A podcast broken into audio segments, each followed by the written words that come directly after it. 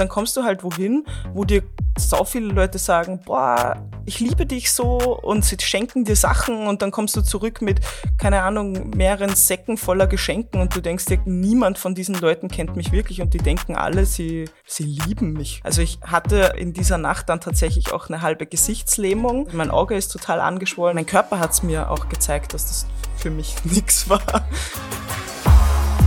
Gesellschaftlich, politisch, persönlich. Herzlich willkommen zu einer neuen Folge hier bei Lou, dem Podcast. Stellt euch vor, ihr könntet Schönheitsideale hinter euch lassen. Stellt euch vor, ihr vergleicht euch nie wieder mit anderen. Stellt euch vor, ihr spürt keinen Druck von außen, wenn es um eure Gewohnheiten geht. Vorstellungen, die Jana Kasper inzwischen in ihrem Alltag umsetzt – Jana ist Content Creatorin und besser bekannt als Jana Klar. Mit ihr spreche ich heute darüber, warum wir das Glück im Sein und nicht im Haben suchen dürfen und was das mit Selbstakzeptanz und Minimalismus zu tun hat. Ich persönlich habe auf jeden Fall nach dem Gespräch sofort damit angefangen, in unserer Wohnung auszumisten und zu hinterfragen, ob ich einige Gegenstände wirklich noch brauche. Ich bin gespannt, ob es euch nach dieser Folge genauso geht und wünsche euch jetzt viel Spaß beim Zuhören.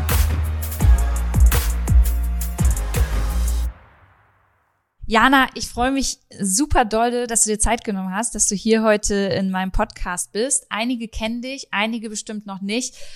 Vielleicht magst du dich selber einmal ganz kurz nochmal vorstellen, so wie du dich heute vorstellen würdest, weil wir haben gerade im Vorgespräch schon darüber gesprochen, dass wir heute vielleicht nach einigen Jahren einige Dinge anders schreiben, anders sagen würden.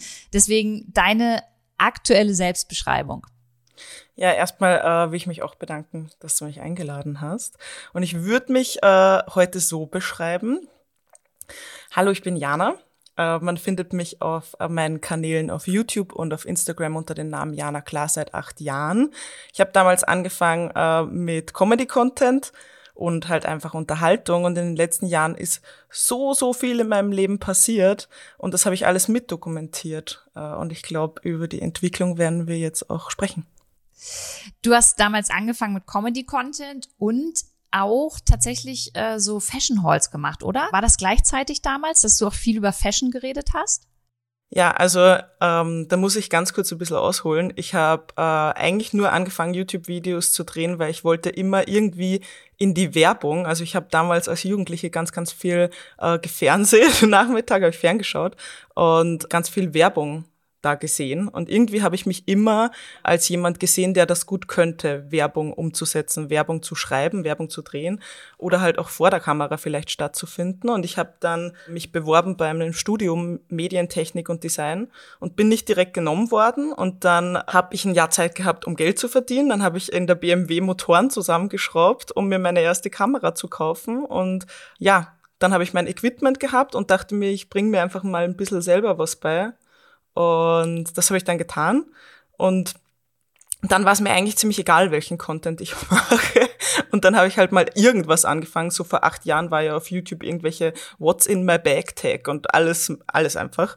Und das habe ich halt so angefangen und das ist dann gut angekommen, dann habe ich Comedy gemacht, aber natürlich durch das, dass mein Kanal so schnell so explodiert ist, also ich habe ja nach eineinhalb Jahren oder so waren schon 100.000 Leute auf meinem Kanal und das ist für die damalige Zeit extrem viel und gerade auch für YouTube-Verhältnisse.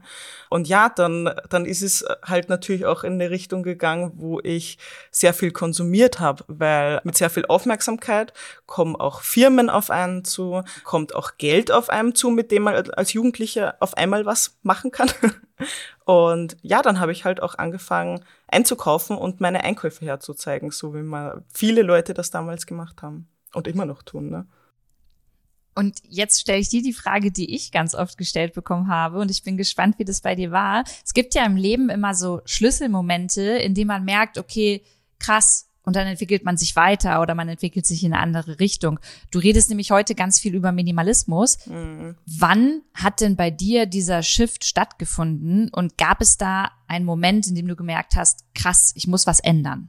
Also mit 19 habe ich ja angefangen, YouTube-Videos zu machen und ich habe da erstmal ähm, drei Jahre lang so eine richtige Hochphase erlebt, auch mit, mit ganz, ganz viel auf Events eingeladen werden, äh, andere InfluencerInnen kennenlernen, äh, rumreisen, alles Mögliche erleben, ganz viel konsumieren. Und dann mit 23 hatte ich auf einmal Burnout und auch gemischt mit Depression. Also man kann ja sowieso bei Burnout nie wirklich sagen, boah, das ist an dem einen Tag passiert und dann hatte ich auf einmal Burnout, sondern das passiert ja schleichend. Und Kannst du ein bisschen beschreiben, wie das, wie das war, also wie du das gemerkt hast? Wie hat sich das ausgewirkt bei dir? Ich würde sagen, es gibt vier Sachen, die wir in den Medien beigebracht bekommen, die wir erreichen, um ein erfülltes Leben zu führen. Und das ist erstens mal äh, den Schönheitsnormen zu entsprechen. Dann ist es ganz viel Geld zu verdienen. Dann ist es ganz viel Besitztum mit diesem Geld zu kaufen. Und dann ist es noch ganz viel Aufmerksamkeit vielleicht auch zu bekommen, weil man irgendwie von außen, ja, also ich, Ruhm sagt man halt so, ne? Also, und in der heutigen Zeit wären das halt dann Abonnenten, Follower, also FollowerInnen. Und ja, dann hatte ich das irgendwie auf einmal alles, so auf einen Schlag mit 22, Anfang 20 halt. Und dann irgendwann habe ich so gemerkt, boah, aber irgendwie geht's mir ja gar nicht gut. Also ich habe mir immer gedacht, wenn ich das so erreicht habe, dann geht's mir voll gut. Aber irgendwann bin ich dann so in meiner Wohnung, hatte ich so einen Aha-Moment, scheiße, eigentlich geht's mir richtig beschissen. Alles ist viel zu schnell, ich kann nichts richtig realisieren, miterleben, das Leben zieht an mir vorbei, ich habe keine tiefgründigen Verbindungen mit irgendwelchen Menschen. Ich hatte da einen so einen richtigen ekelhaften Schlüsselmoment hatte ich ein Abonnententreffen, wo halt ganz viele Leute gekommen sind. Und danach war ich im Hotelzimmer und habe geweint, weil ich mich einfach so unfassbar leer gefühlt habe und ja überhaupt nicht so erfüllt, wie, wie ich mir das eigentlich dachte. Aber weil das keine schöne, schönen Gespräche an sich waren oder weil du überfordert mit der Situation warst, also kannst du das heute im Nachhinein greifen, warum du in der Situation geweint hast? Ja, ich würde sagen, also es waren schon schöne Gespräche, aber es war halt alles so extrem oberflächlich. Ich habe ja damals Unterhaltungskontent und halt auch, also ich habe gar nicht so viele Holz gemacht, aber schon auch Fashion-Holz gemacht. Und es, es war vieles einfach nur so, ich bin an der Oberfläche lustig und keiner kennt mich eigentlich so wirklich. Und dann kommst du halt wohin, wo dir so viele Leute sagen, boah, ich liebe dich so und sie schenken dir Sachen und dann kommst du zurück mit, keine Ahnung, mehreren Säcken voller Geschenken und du denkst dir, niemand von diesen Leuten kennt mich wirklich und die denken alle, sie, sie lieben mich. Und ich war einfach überfordert mit, mit dieser Situation. Und dann habe ich halt einfach, also ich hatte ähm, in dieser Nacht dann tatsächlich auch eine halbe Gesichtslähmung. Mein Auge ist total angeschwollen. Mein Körper hat es mir auch gezeigt, dass das für mich nichts war. Ja, und dann hatte ich noch zu dieser Zeit äh, bin ich ja sehr viel auch von Firmen oder Events halt eingeladen worden und dort gab es auch immer Alkohol. Und ich habe auch bemerkt, dass ich häufiger dreimal die Woche oder so einfach übermäßig trinke. Und mir ging es dann danach auch immer richtig scheiße. Und irgendwie, also das war, waren mehrere so, oh mein Gott, es ist nicht geil Momente. Und war das auch in der Zeit so, weil in, in vielem erkenne ich mich wieder, was du gerade sagst. Bei, bei mir war es noch so, dass ich gemerkt habe, ich kann mich nicht mehr freuen. Also ich konnte mich nicht mehr über Erfolge freuen und das auch nicht als Erfolg oder als schönen Moment annehmen. Das war, eigentlich hätte man sich freuen können und dürfen, aber ich habe es halt nie gemacht. Ja. Kannst du das nachempfinden? Also genau wie du sagst, ich war ja recht viel auf Reisen und anstatt dass ich mir gedacht habe, boah, voll schön, dass ich hier bin, hatte ich innerlich die ganze Zeit Stress. Was passiert als nächstes?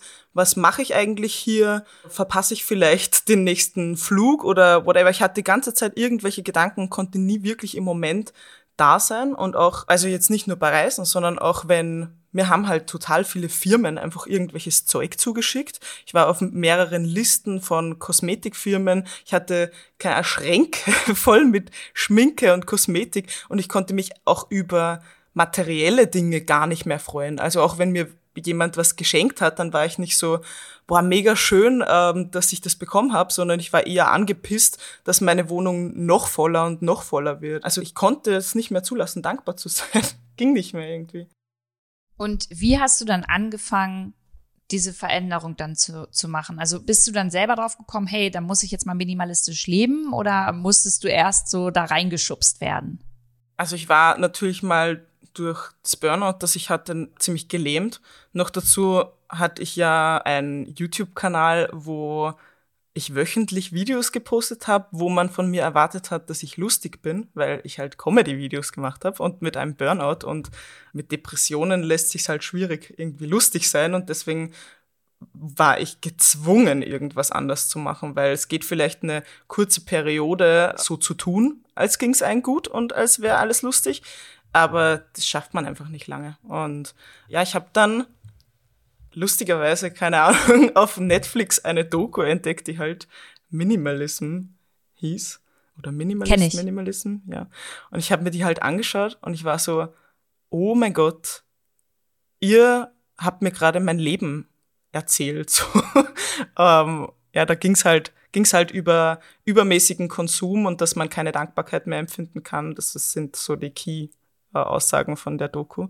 Und dann hatte ich so in einer Nacht das absolute Aha-Erlebnis und wollte irgendwie so auf einmal alles loswerden.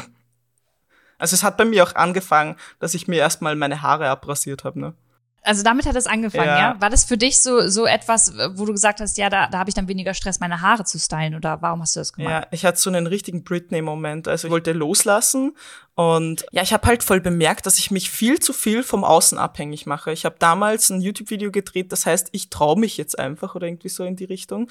Ähm, und darin habe ich so verkündet, ab jetzt mache ich nur noch das, was ich möchte und äh, und nicht mehr das, was man vom Außen von mir erwartet und so eine voll äh, theatralisch erzählt, dass ich das jetzt endlich mache. Und im nächsten Video habe ich mir die Haare abrasiert, weil ich, ich wollte nicht mehr, also ich wollte mal wissen, wie es ist, wenn man nicht den normalen, in Anführungszeichen, Schönheitsidealen entspricht und wie, wie ist es zu leben ohne lange Haare? Wie wird man behandelt? Verändert sich dann was in mir auch vielleicht, wenn ich mich nicht mehr so von meiner äußerlichen Schönheit abhängig mache. Ich habe ja auch gleichzeitig aufgehört. Also vorher hatte ich so einen richtigen Schub mit Schminke, weil ich mir dann dachte, ich schaue vielleicht nicht mehr weiblich genug aus. Und dann habe ich mich halt total viel geschminkt und lange Ohrringe getragen, um das so ein bisschen. Also als deine Haare schon ab Genau, als die Haare mhm. ab waren. Ähm, um das so ein bisschen auszugleichen, um trotzdem so weiblich genug für die Gesellschaft zu wirken. Und irgendwann dachte ich auch dann so, fuck it. Und dann habe ich auch aufgehört, einfach mich zu schminken, weil ich mich einfach so komplett loslösen wollte von ähm, Schönheitsidealen. Wie war das dann danach? Also wie haben denn andere Menschen auf dich reagiert? Weil du hast natürlich total recht, dass lange Haare besonders bei Frauen etwas ist, was man natürlich auch so als Schönheitsideal wahrnimmt. Mhm. Und ähm, auch finde ich in den Medien viel zu selten immer noch Frauen ähm, auf, auf ein Cover kommen oder im, im Playboy sind, da muss man jetzt auch nicht drüber sprechen, ob das gut ist oder nicht, aber die kurze Haare haben, ja? Also, weil das ist mir schon ganz lange aufgefallen. Also, wie haben denn die Menschen dich dann wahrgenommen? Hattest du das Gefühl, da ist was anders? Äh, ja, ich habe sofort bemerkt, da ist was anders. Also, ich bin ja auch äh, damals noch viel feiern gegangen und ich habe auf einmal gemerkt, dass ich ignoriert werde. Also Echt, ja? ja, ja, ja. Also Vorher war ich sehr oft im Mittelpunkt, sehr flirty unterwegs. Männer sind auf mich zugegangen und ich habe mich echt nicht anders verhalten danach. Aber teilweise haben mich Leute einfach nicht mehr gegrüßt. Also es Im ist, Ernst? Ja, ja, es ist e, extrem crazy. Also drum ähm, empfehle ich immer auch jeden, das mal auszuprobieren, die Haare abzurasieren, weil man so Leute in seinem Umfeld aussortieren kann. Das ist, das ist so krass, aber, aber auch wirklich Leute, die mit dir, wo du sagst, hey, wir sind Freunde. Nee, Nein, nee, also nee, Freunde. Nee, nee, Fremde. Fremde. Okay. Also mich haben viel weniger Fremde überhaupt in Betracht gezogen, mit mir sich zu unterhalten. Weil leider ist es ja immer noch so, dass ähm, der Hauptwert einer Frau in unserer Gesellschaft ihre Schönheit ist. Und wenn das nicht mehr da ist, dann muss man sich entweder irgendwie überdurchschnittlich anders beweisen oder man ist unsichtbar. Das heißt, man kann schon sagen, dass dich dieses vermeintliche Schönheitsideal in unserer Gesellschaft unter Druck gesetzt hat. Ja. Du wolltest da ausbrechen. Ja. Und kannst du heute, wenn wir jetzt hier so sitzen und uns auch dabei anschauen, für dich sagen, ey, Lu, zu 100 Prozent bin ich weg von diesem Schönheitsideal-Ding und ich akzeptiere mich so, wie ich bin und das ist auch gut so? 100 äh, Prozent geht nicht, muss ich dir sagen. In unserer Gesellschaft, so wie wir jetzt leben, ich glaube, du musst alleine auf einen Berg ziehen, damit du das behaupten kannst. Ich würde aber zu 100 Prozent bestätigen, dass ich mich liebe und dass ich meinen Körper liebe. Also ich bin trotzdem noch von ähm, Schönheitsidealen abhängig, weil ich arbeite als Influencerin und es ist einfach so, dass du in gewisser Maßen auf dein Aussehen reduziert wirst. Aber ich, ich bespreche das ja auch immer wieder und ja, ich fühle mich einfach wohl in mir. Ich habe nicht mehr das Bedürfnis, irgendjemanden extrem zu entsprechen. Also ich schmink mich ja auch jetzt schon seit vier Jahren oder so gar nicht mehr. Und das jetzt, ich will jetzt nicht so äh, die Message raushauen, man soll sich nicht, nicht schminken, aber man soll sich nicht schminken, wenn man es nicht möchte. Und ich habe das halt mhm. einfach immer nur täglich getan, um mein Gesicht so aufzubereiten, dass ich nach draußen gehen kann. Weißt du, was ich meine? Und mhm. das mache ich halt jetzt nicht mehr. Aber wenn ich zum Beispiel jetzt Bock hätte, auf dem Festival so ein extremes so einen extremen Look zu schminken, dann will ich das auch machen. Aber ich habe halt dafür nichts zu Hause, weil ich es halt sonst nie mache. Ne? Ich fühle das total, was du sagst. Bei, also bei mir ist es zum Beispiel so, dass wenn ich Videos mache, merke, dass ich dann ins Badezimmer gehe und mich schminke. Und mich hat letztens Markus, also mein Freund, auch gefragt, okay, Lu, äh, du bist jetzt hier den ganzen Tag äh, so rumgelaufen, was ist jetzt? Was machen, machen wir jetzt hier eine Show oder wie? Ja. Und dann habe ich auch so gedacht, ja, ich, ich kann es dir nicht sagen. Wahrscheinlich, ich schmink mich einfach, weil ich das Gefühl habe, dass Leute mir dann auch noch mal länger oder intensiver zuschauen, wenn ich geschminkt aussehe. Ich kann es dir gar nicht sagen, aber ich, ich, ja, das ist ein Schönheitsideal, dem, dem, da, da kann ich mich irgendwie auch nicht vor, vor retten. Ja, aber das Ding ist, ich habe dann auch mit der Zeit immer mehr bemerkt, ähm, Leute gewöhnen sich halt auch einfach an dein Gesicht, wenn es nicht geschminkt ist. Und ich selber auch. Und wenn ich mich jetzt wieder schminke, dann fühle ich mich komisch. Dann fühlt sich das ganz komisch an irgendwie, wie wenn da was wäre, was da nicht hingehört irgendwie. Und wie ist denn dieser Weg dann bei dir vonstatten gegangen? Also man kann ja nicht sagen, von heute auf morgen ähm, akzeptiere ich mich einfach mal so, wie, wie ich bin, also würde ich jetzt behaupten. Also bei mir war das halt auch voll der Weg und wie bei dir würde ich sagen, ich bin da auch null bei 100 Prozent. Aber es gibt ja unterschiedliche Art und Weisen, wie man daran geht, um so ein bisschen mehr Selbstakzeptanz zu lernen. Du, das ist eine absolute Entwicklung. Also ähm, das hat bei mir halt angefangen vor vier Jahren oder ein bisschen länger. Und das geht bis jetzt. Also jeder Tag dreht sich bei mir darum. Also das hängt auch bei mir irgendwie viel zusammen mit dem ganzen äh, Minimalismus, weil mir der Minimalismus halt Zeit erschaffen hat. Und in dieser Zeit kann ich mich dann mit mir auseinandersetzen. Also durch das, dass ich halt nicht mehr so viel Zeit mit Einkaufen verbringe, also mir irgendwas Neues anschaffe, das dann auch warten muss, säubern muss oder weiß der Geier was, kommt mir so viel Zeit zugute. Ich bin auch aus der Großstadt, also aus Wien in Österreich, dann äh, in meinen Heimatort zurückgezogen, wo ich eine kleinere Wohnung habe, die auch weniger Miete kostet, wo ich einen Garten dazu habe, wo ich wieder in der Nähe von meiner Familie wohne, wo ich dann auch meinen Freund kennengelernt habe, wo ich tiefgründigere Beziehungen geschlossen habe. Und also das ist so ein allumfassendes Ding, was irgendwie miteinander zusammenkommt. So, ich, ich schaffe mir immer mehr Zeit, setze meine Prioritäten einfach für mir entsprechender. Also bei allem, was ich konsumiere, überlege ich, entspricht das dem, was ich bin. Was bedeutet der Minimalismus, wenn ich das fragen darf, in eurer Wohnung? Ich meine, ihr wohnt ja zusammen. Wie geht ihr da mit Minimalismus um? Und ist dein Freund auch von Anfang an genauso drauf gewesen oder hatte genau dasselbe Mindset und den Wertekompass wie du? Ja, also mein Freund ist zu mir gezogen aus seinem Jugendzimmer damals noch, das so, keine Ahnung, acht Quadratmeter hatte. Also er hatte überhaupt keine Sachen fast. Und er ist zu mir, wo ich mich als Minimalistin bezeichnet hat, gezogen mit der Hälfte an Sachen, die ich hatte. So. Also wir mussten da nicht wirklich äh, großartig drüber diskutieren, weil ja auch ein großer Fakt war, dass wir so gut zusammenpassen, weil wir den gleichen Wertekompass haben. Ich habe ja auch aktiv gedatet, fünf Jahre lang oder so, um jemanden zu finden, der mir entspricht und meinen Werten entspricht. Und ja, er hat halt auch direkt vegan gelebt und halt auch minimalistisch gelebt. Und jetzt in unserer Wohnung, äh, wir überlegen halt schon sehr genau, was wir hier reinlassen und immer wieder schauen wir durch, was wir da haben und ob uns das noch entspricht, was unsere Ziele für die Zukunft sind, ob das da dazu passt. Und ja, es war zwar schon mal eine längere Zeit ein bisschen zu extrem. Also ich hatte eine Phase vor zwei Jahren oder so, wo ich in einer sehr, sehr leeren Wohnung gesessen habe mit kahlen Wänden, wo es dann auch eigentlich schon in Richtung ging, ich will so wenig wie möglich besitzen worum es ja Also kann man sich das vorstellen mit nur einem Stuhl und einem Tisch gefühlt. Ja, also wie ich umgezogen bin von Wien in der Wohnung, also ich hatte kaum Sachen, mit denen ich dann umgezogen bin im Endeffekt. Ich hatte in Wien auch einen gesamten Raum, der komplett leer war, also der nur weiße Wände hatte und der so 25 Quadratmeter freier Boden. In dem Zimmer habe ich dann immer getanzt, weil da sonst nichts war.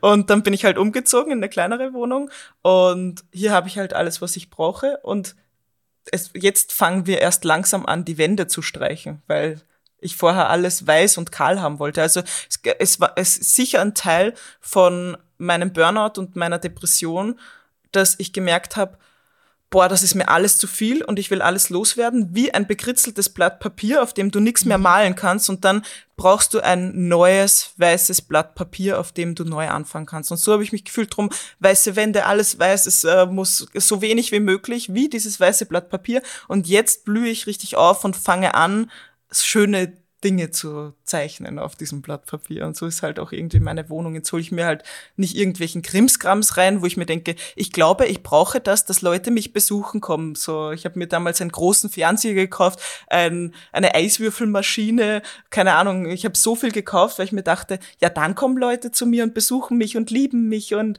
äh, es ist alles toll. Ja, komm, Oder absoluter Blödsinn. ganz toll bei dir zu Hause. Ja, so, absoluter du? Blödsinn. Und jetzt richte ich halt meine Wohnung so ein, wie ich mich wohlfühle und dann fühlen sich die Leute wohl und kommen gern so. Das finde ich so schön und wichtig, dass du das sagst. Ähm, ich habe in meiner Zeit vor Markus hier in Berlin auch viel gedatet und ähm, war auch immer mal auf Dates dann mit zu Hause und für ein Essen dann abends irgendwie in der Küche oder in dem Wohnzimmer von den Leuten. Und ganz oft habe ich so voll gemerkt, krass, das ist ähm, eine kleine Wohnung und wenig drin, aber es ist gerade voll gemütlich, weil wir schöne Gespräche führen, einfach mit einer Kerze auf dem Tisch und geilem Essen. Also weißt du, da war nicht so der, der, der mega Wohnzimmerraum und ähm, alles äh, schön geordnet überall. Also es war manchmal so ganz individuell und ich habe da für mich voll nochmal verstanden, dass es gar nicht viel braucht, außer die Gespräche mhm. und die Menschen in dem Raum. Und dann ist auch scheißegal, ob du den Bürostuhl an Tisch holst, weil kein anderer halt da ist oder du halt auch mal dich auf den auf den Teppich setzt, so, weißt ja. du? Und deswegen, das, was du gerade mit der Eiswürfelmaschine gesagt hast, ich finde, das steht voll symbolisch dafür, für viele Menschen, die ihre Wohnung danach einrichten, dass, wie du sagst, dass sie gemocht werden von anderen. Ja, und nicht nur die Wohnung, sondern ihr ganzes Leben so einrichten, dass sie gemocht werden von anderen. Das ist ja auch das große Problem von vielen heutzutage, dass äh, sie so viel im Außen leben und so viel im Außen konsumieren und ansammeln und unbedacht einfach in ihr Leben lassen, dass sie so zugeramscht sind, dass sie gar nicht zu ihrem Inneren vordringen können. Die meisten Leute haben keine Ahnung, wer sie sind, was sind meine Bedürfnisse, was sind meine Grenzen, ähm, weil, weil ich bin die ganze Zeit so abgelenkt, dass ich gar nicht zu diesem Kern vordringen kann. Und deswegen, ah, weg mit den Sachen, Luft holen und mal reflektieren, was brauche ich? Ich gucke gerade die ganze Zeit hier in meinem Wohnzimmer auf unser Bücherregal, weil ehrlicherweise sind da voll viele Bücher drin, die wir schon gelesen haben. Und ich würde sagen, eigentlich ist das etwas, wo man immer wieder drauf guckt und so denkt, ja, hm, okay, lese ich das nochmal oder nicht? Äh, hast du irgendein Laster oder hast du auch Bücher zu Hause oder irgendetwas, bei dem du sagst, ja, okay, darauf kann ich jetzt wirklich oder möchte ich einfach auch nicht verzichten? Ja, ich habe schon auch einige Bücher zu Hause. Aber diese Bücher, die stören mich ja nicht in meinem tun. Weißt du, was ich meine? Die lenken mich nicht die ganze Zeit auf irgendeine Art und Weise ab. Also ein Laster ist ganz bestimmt auch Social Media bei mir. Das lässt sich kaum vermeiden. Also ich mache immer wieder Social Media Pausen, aber natürlich bin ich absolut abhängig vom Internet und ich muss mich immer wieder dran erinnern, nicht hängen zu bleiben in Reels, also seitdem es Reels gibt, zum Beispiel auf Instagram, hat's mich wieder komplett über den Haufen gehauen. Ich hatte so, so ein Bombenverhältnis ähm, zu Instagram und auf einmal kam Reels. Und ich war so, fuck, ich muss wieder irgendwas ändern, damit ich da nicht immer hängen bleibe. Und ich schaue auch gerne Trash-TV.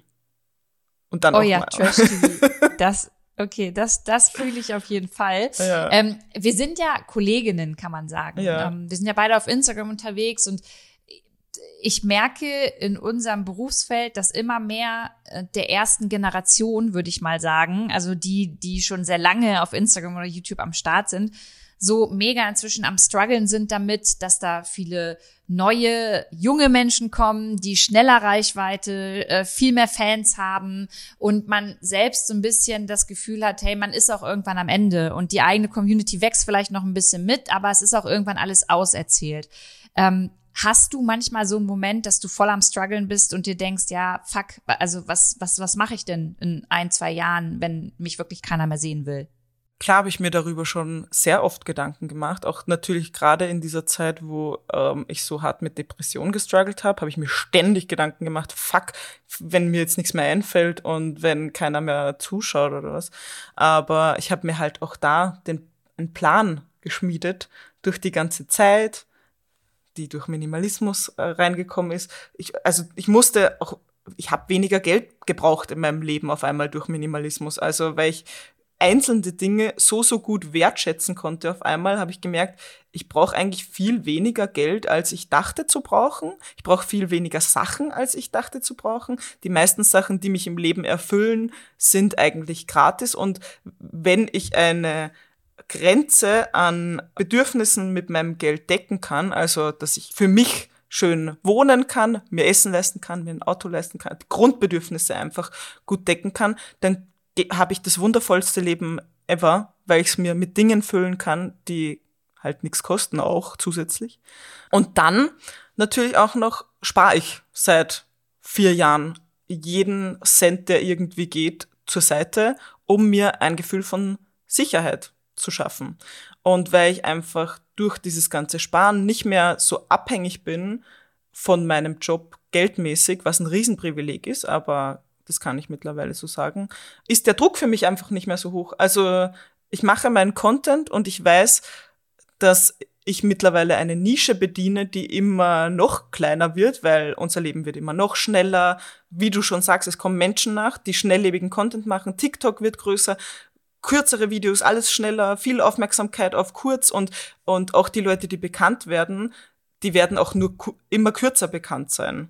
Weil dann kommt schon wieder jemand nächster und schon wieder ne-, jemand nächster. Und ich leg halt meine Werte auf Slow Living, länger und mit mehr Pause und grundlegend und so. Und das ist eigentlich genau das, wonach wir ja alle craven, was ja jeder von uns braucht. Und ich kenne nicht so viele Menschen im Internet, die Content über diese Werte machen. Und dann kommen die Leute zu mir. so. Das werden sie jetzt hoffentlich auch nach dem Podcast auf jeden Fall nochmal äh, noch mal mehr kommen. Da bin ich mir ziemlich sicher. Du hast mal in einem Interview gesagt, dass du nicht mehr fliegst. Ist es aktuell? Nee ist nicht mehr aktuell. Ich äh, habe das eine ziemlich lange Zeit so gemacht. Was auf jeden Fall durch diese äh, Zeit passiert ist, ist, dass ich auf keinsten Fall mehr Kurzstreckenflüge machen werde. Ich habe ja damals äh, mein Management in Berlin gehabt, obwohl ich in Wien gewohnt habe und deswegen bin ich halt öfter mal so für einen Tagestrip schnell mal nach Berlin geflogen und wieder zurück. Es war komplett normal für mich. Ich habe nie drüber nachgedacht, damals, wo halt niemand über die Umwelt sich Gedanken gemacht hat. Und äh, das würde ich halt jetzt nie wieder machen. Ich fahre halt äh, alle Strecken, die nach Deutschland gehen oder ja andere angrenzende Länder in Europa mit dem Zug. Und wenn es halt wirklich nicht anders geht und das passiert, keine Ahnung, einmal im Jahr oder so, dann fliege ich da auch mal hin ich finde, also von außen jetzt betrachtet, ja, du hörst dich an wie ich so ein bisschen und ich komme da manchmal in so einen Rechtfertigungsmodus, weißt du, weil ich einerseits weiß, dass Fliegen richtig beschissen ist und auf der anderen Seite probiere ich wirklich so gut es geht in, in, in meiner Lebensrealität Dinge besser zu machen, mehr drauf zu achten, bewusster zu leben, bewusster einzukaufen und habe mir jetzt auch seit zwei Jahren das erste Mal einen Flug gegönnt und einen Urlaub. Und ja. da war es so, dass ich das erste Mal für mich nicht das Gefühl hatte, ich muss mich dafür schämen, weil ich einen Arsch probiere, an guten Dingen irgendwie zu machen und das voll gebraucht habe, um mental einfach auch mal wieder aufzutanken und das Gefühl zu haben, danach kann ich wieder über den ganzen Scheiß, der auf der Welt passiert, reden. Ja. So. Und ich finde, du und ich jetzt zum Beispiel, wir reden da so bewusst und so achtsam drüber und wissen gleichzeitig, dass wir ein sehr privilegiertes Leben äh, führen, dass wir eigentlich mit die Letzten sein sollten, die das rechtfertigen müssen, wenn sie einmal fliegen. Ja, so ist es. Ich finde es halt immer so blöd, wenn man sich für sein Privileg die ganze Zeit entschuldigt, weil dieses Privileg, von dem wir sprechen, das haben so viele Menschen und sie nutzen es nicht. Und bei meinem Content geht es ja darum, Leute, die dieses Privileg genießen, dass sie was verändern können, dass die das nutzen auf eine positive Art und Weise, um mhm. was positiv im Leben zu verändern, nicht um das Geld, das sie über, also das sie verdienen, irgendwie zusätzlich in Fast Fashion reinzuschmeißen oder so, sondern stattdessen das Geld hernehmen, um bewusster, langsamer zu leben oder sich vielleicht ein paar mehr Auszeiten gönnen zu können, wie es halt in jedem Job geht's anders gut. Aber ja, du weißt, glaube ich, was ich meine. Und was ich äh, lustig finde, genau dasselbe mit dem Fliegen hatte ich nämlich auch vor zwei Jahren, wo ich mir dachte, ich muss, ich muss jetzt einfach hier weg und ich hatte so Angst, das irgendwie zu zeigen, dass ich dann, ohne das zu zeigen, mit meiner Mama nach Gran Canaria geflogen bin für eine Woche, für eine Woche, ja, zehn Tage oder so. Und ich habe es halt nicht gezeigt, weil ich die ganze Zeit dachte, oh mein Gott, die Leute werden mich so hassen. Aber ja, jetzt so in den letzten zwei Jahren ist, glaube ich, Flightshaming ähm, schon, hat abgenommen schon wieder ein bisschen. Mhm. Ja.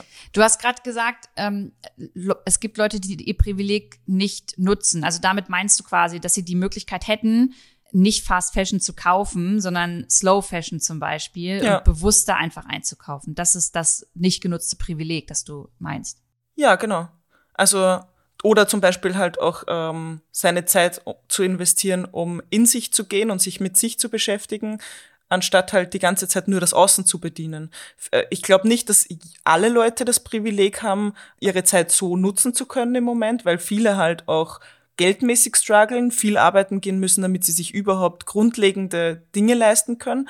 Und das ist ja gar nicht die Hauptzielgruppe, die ich anspreche, sondern ich spreche ja Leute an, die das Privileg haben, ganz, ganz viel in ihrem Leben zu verändern, aber das nicht machen, weil sie halt einfach drinbleiben in diesem angelernten, ich mache das, was alle anderen tun. Mhm. Jetzt hören hier viele zu, die vorher von mir schon gehört haben, dass ich mich mit dir auch über das Thema halt Selbstakzeptanz und Selbstliebe unterhalten möchte. Und das haben wir ja zum Teil auch getan. Aber ich kann mir vorstellen, dass es da draußen viele Menschen gibt, die jetzt genau in der Situation sind und sagen, ey, ich fühle einfach so viel Druck von außen und wenn ich in den Spiegel schaue oder Falten sehe oder dann andere mit glatter Haut sehe oder großen Brüsten, geht's mir einfach richtig beschissen. Hast du vielleicht abschließend mal so zwei, drei Tipps oder Ratschläge, die man vielleicht anwenden kann, um da ein bisschen liebevoller mit sich selbst umzugehen? Ja, mein erster Haupttipp ist, dass das eigene Körperbild total von dem abhängt, was man selber die ganze Zeit sieht. Also mal zu checken, wem folge ich, wem folge ich eigentlich im Internet und was für, in welcher Bubble befinde ich mich, sagt man ja mittlerweile schon, weil es ja gar nicht mehr nur von dem abhängt, wem man folgt, weil einem ja die ganze Zeit auch was anderes vorgeschlagen wird.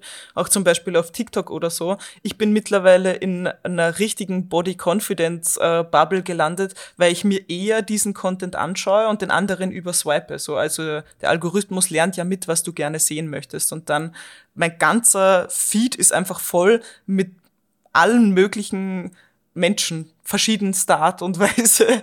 Und äh, ja, das wäre so ein Haupttipp, sich einfach durchgehend mit verschiedenen Körpertypen beeinflu so beeinflussen zu lassen, die sehen zu können, also Leuten zu folgen, die einfach sich zeigen, ohne den Standards zu entsprechen, so. Ja, und dann, ich kann jedem da draußen, jeder da draußen Meditation ans Herz legen. Weil. Das, ich, das habe ich echt noch nicht so ausprobiert, aber es sagen ganz viele tatsächlich. Ja, ja, also es ist auch wirklich, also das ist was, wo wir uns gegen immer wieder wehren. Also auch sogar ich, die sagt, regelmäßige Meditation hilft so viel. Ich weiß einfach, wie viel es hilft, weil es mir in so vielen Etappen im Leben so, so viel geholfen hat. Aber alles in mir wehrt sich dagegen zu meditieren. Das ist sowas von normal, weil äh, wir wissen, wenn wir meditieren, müssen wir uns mit uns selber beschäftigen. Und das ist anstrengend. Das benötigt so viel Energie. Ähm, aber wenn wir die aufwenden, dafür ins Innen zu schauen, dann bringt das so enorm viel. Probiert's einfach wirklich aus zu meditieren. Es gibt ja auch äh, gratis Meditationsanleitungen auf YouTube zum Beispiel. Also oder wenn man es zwei, dreimal gesehen hat, wie es funktioniert, kann man es auch locker easy für sich alleine machen. So. Mhm.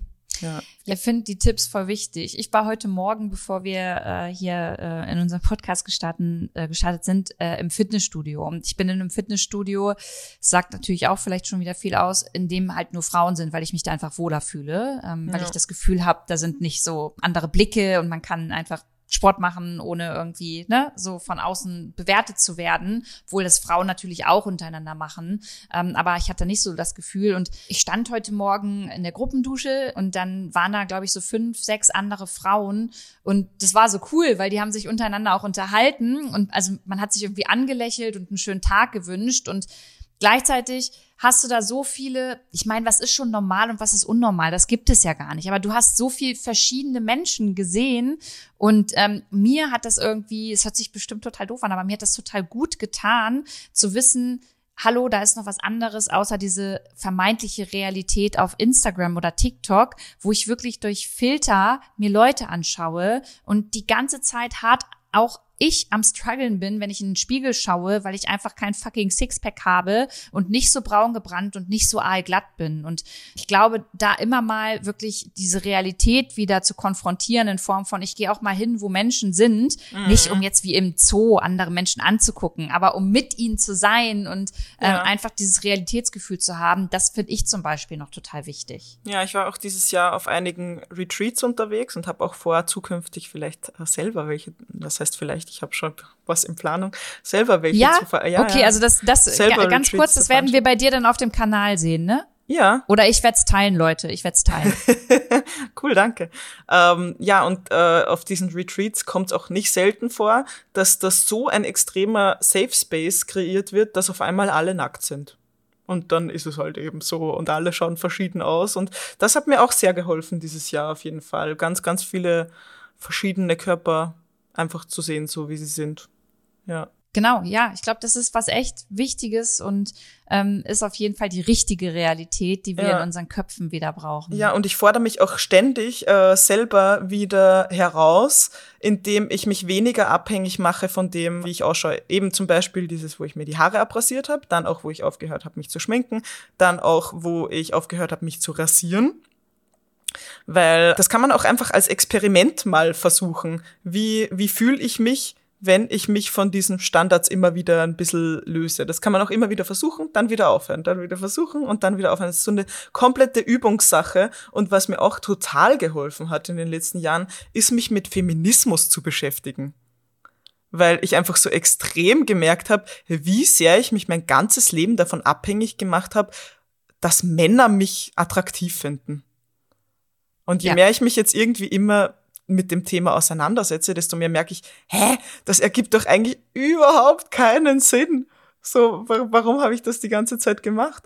Und ich fühle mich auch viel kollektiver verbunden mit anderen Frauen auf einmal. So ganz crazy. I love it. Da würde mich tatsächlich noch interessieren, Jana, was du dazu sagst. Es gibt ja, wenn wir über Feminismus sprechen, ähm, besonders unter Frauen immer so diese, diese zwei Lager, die, oder mehrere Debatten, wo die einen sagen, hey, Feminismus super wichtig, aber nicht ohne Männer. Wir müssen die Männer mitnehmen. Die dürfen heute nicht mehr der Gegner sein, sondern eher ein Ally, der uns hilft, unsere Message auch weiter zu leben und rauszutragen. Und es gibt die, die sagen, hör mir auf mit Männern, die haben da überhaupt nichts verloren, weil ähm, die sind immer noch die größte Katastrophe, die es für uns beim Feminismus äh, quasi gegeben hat oder im, im Kampf für Feminismus gegeben hat. Mhm. Wie siehst du das? Sollen Männer ein Teil der Lösung sein oder werden sie das sowieso nie sein können? Ich bin auf jeden Fall der Meinung, dass Männer ein Teil der Lösung sein sollen. Lorenz, mein Freund zum Beispiel, macht auch Content auf seinem Kanal zum Thema Toxic Masculinity. Mir ist es sehr, sehr wichtig und ich glaube auch, dass es ein Teil der Lösung ist, dass wir Männer fühlen lassen.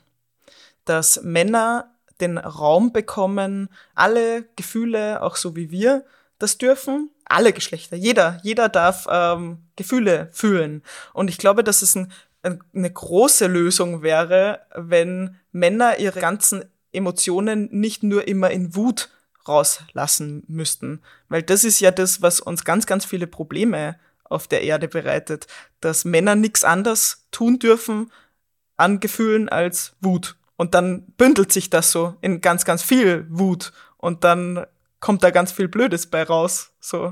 Und wenn die auch weinen dürfen, traurig sein dürfen, über Gefühle sprechen dürfen, auch ihre femininen Seiten zulassen dürfen, glaube ich, dass da viel, viel weniger Wut zustande kommen mhm. würde, so. Und vielleicht auch, auch be bessere Mechanismen, um diese Wut rauszulassen finde ich voll schön, was du sagst. Wo wir allerdings natürlich auch die Hausaufgabe haben, Männern dann noch diesen Raum zu geben und sie nicht als schwach oder kein echten Mann äh, so, so zu framen. Ich glaube, das passiert ja auch ganz oft dann unter Frauen noch, dass man da schon das Gefühl hat, hey, das ist jetzt kein echter Mann oder warum weint der denn jetzt? Das darf der gar nicht. Ich glaube, da haben auch wir noch unsere Hausaufgaben zu machen. Ja, auf jeden Fall. Wir haben alle, alle Menschen haben Hausaufgaben zu machen in so vielen Bereichen. Es ist so crazy.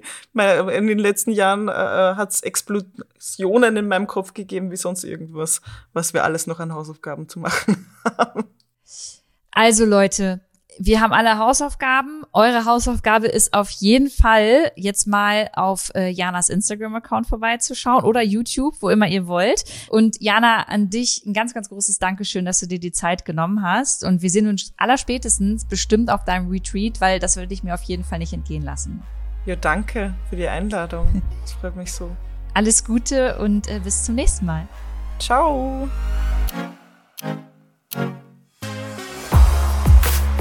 Diese Podcast-Folge wurde wie immer produziert von Bright and Boulder Media und ihr könnt wie immer auch Fragen, Wünsche und Kritik loswerden unter office.luisadellert.com oder ihr schreibt mir einfach auf Instagram. Ich freue mich auf euch beim nächsten Mal. Bis dahin, alles Gute, macht's gut.